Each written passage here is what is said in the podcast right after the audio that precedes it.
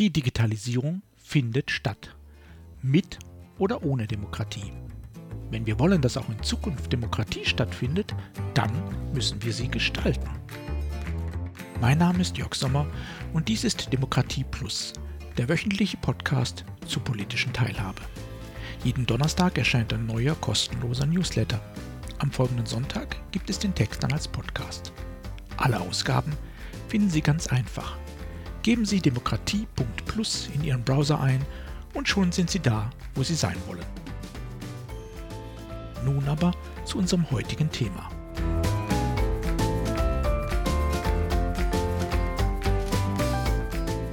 Diktatur der Algorithmen. Mary McIntyre aus England ist Astronomin und seit 2009 Twitter-Userin. Bis genau zum 13. August 2021. Denn dann schlugen die Algorithmen bei Twitter an. Sie wurde gesperrt, weil sie ein Video mit intimen Inhalten veröffentlicht hatte und das ohne Einverständnis eines Beteiligten. Und tatsächlich war das nicht ganz von der Hand zu weisen. Der Beteiligte hatte sein Einverständnis nämlich sicher nicht erteilt. Es war ein Meteor aus dem Perseidenschwarm. Die Astronomin hatte schlicht ein astronomisches Video von ein paar Sekunden geteilt. Und da die Twitter-Algorithmen irgendwie nicht zwischen Perseiden und Porno unterscheiden konnten, schlugen sie zu. Weil Mary McIntyre sich weigerte, das Video zu löschen, wurde sie für drei Monate gesperrt. Ihr Versuch, das irgendwie mit einem Menschen bei Twitter zu klären, scheiterte. Niemals wechselte auch nur ein Mensch des Anbieters ein Wort mit ihr, auch nicht, als die BBC über den Fall berichtete. Plötzlich war ihr Account wieder entsperrt. Eine Erklärung für den Vorfall hat sie bis heute nicht erhalten ein Vorgeschmack auf eine Welt, in der Diskurse von künstlicher Intelligenz moderiert werden. Während massenhaft Verschwörungsschwurbeleien und Hassnachrichten über den Ticker gehen, werden harmlose Nachrichten ausgefiltert und deren Absender gleich mit.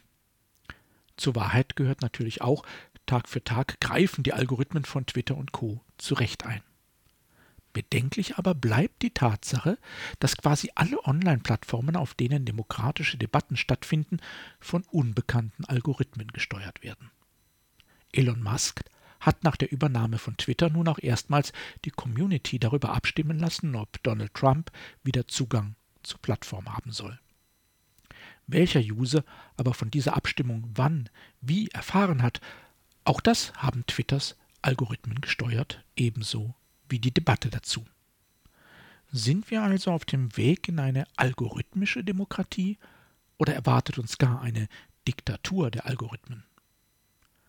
Die Debatte darüber prägte auch den D3-Kongress Deutschland digital demokratisch, der die vergangenen Tage stattfand.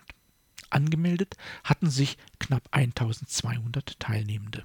In 70 Workshops diskutierten sie über zahlreiche Fragen der Demokratie in einer digital geprägten Welt. Die Debatten waren ebenso bunt wie die Erfahrungen der Teilnehmenden. Die Ergebnisse des Kongresses auszuwerten, wird einige Zeit dauern. Ich selbst hatte die Gelegenheit, im Rahmen eines Inputs zehn Thesen zur digitalen Demokratie vorzustellen. Sie sind kein Fazit, sondern eher eine Anregung zur Debatte. Und da auch dieser Podcast einen ähnlichen Anspruch hat, mag ich sie Ihnen kurz und kompakt vorstellen, denn Ihre Meinung dazu interessiert mich sehr. Kommen wir zur ersten These, die Demokratie wird digitaler. Der Satz klingt harmlos, ist es aber nicht, weil es alle Bereiche der Demokratie sind, die davon durchdrungen sind. Parteien, Parlamente, Politikerinnen, Medien, Wähler, Bürgerbeteiligung, Campaigning, Strategieentwicklung, Wahlkämpfe, alles wird digitaler. Dadurch ändern sich Prozesse, Wechselwirkungen, Einflussgruppen und Rituale. Dazu kommen auch gänzlich neue Player. Künstliche Intelligenzen und Algorithmen entwickeln sich von Hilfsmitteln hin zu eigenständigen Akteuren. Demokratie im digitalen Zeitalter ist in allen Bereichen anders als im vordigitalen. Zweitens Digitalisierung ist keine Demokratisierung.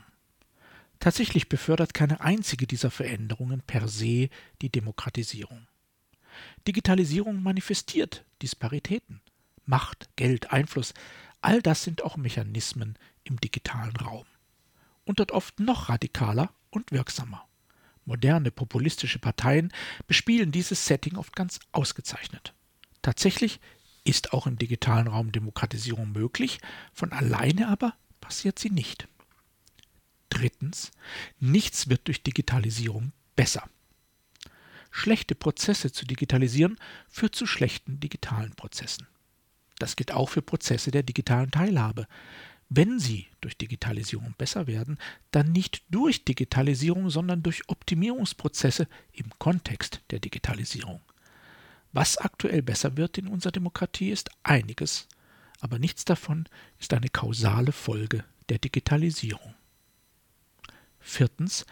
Digitalisierung ist ein Katalysator für Defizite.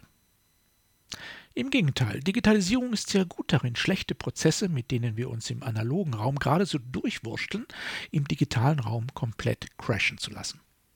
Weil spontane Lösungspfade out of the box in der digital definierten Box eben nicht vorgesehen sind.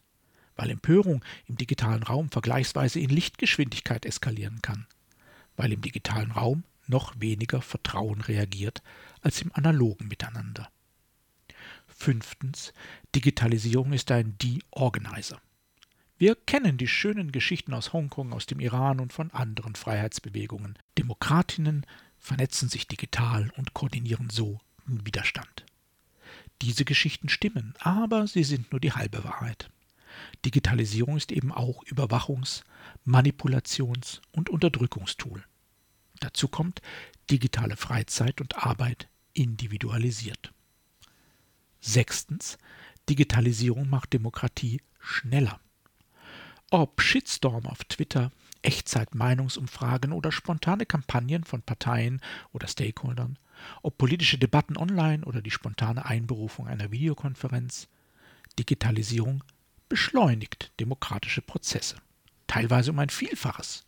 Das kann vorteilhaft sein, muss es aber nicht.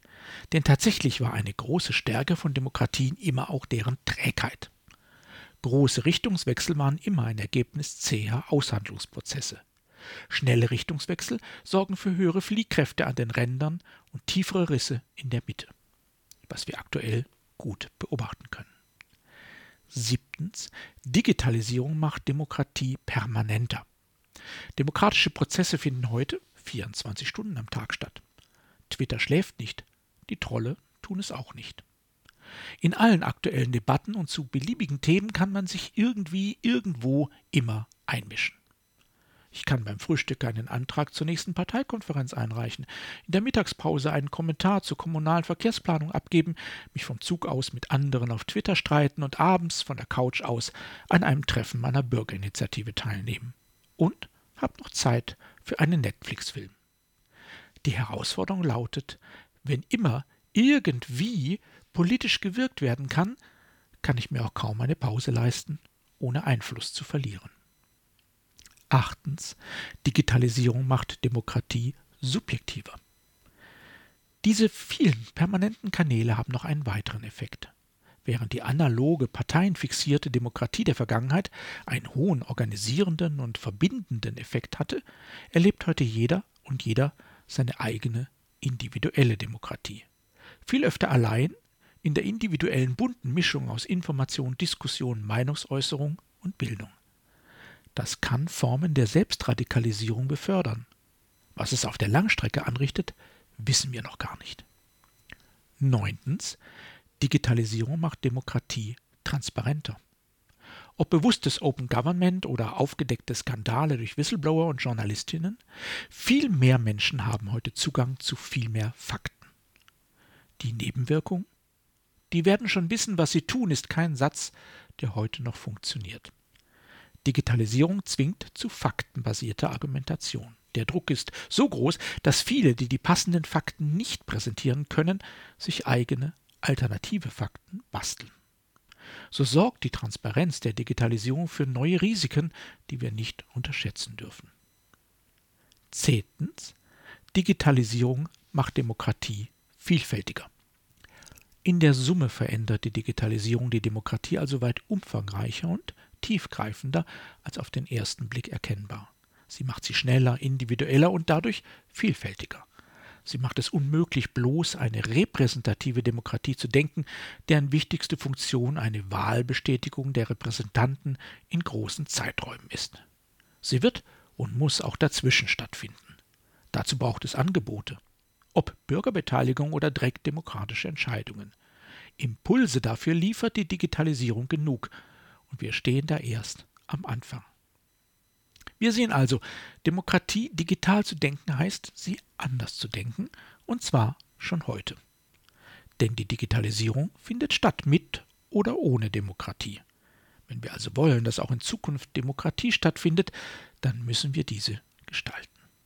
Die Digitalisierung wird es nicht für uns tun. Das müssen wir schon selber in die Hand nehmen.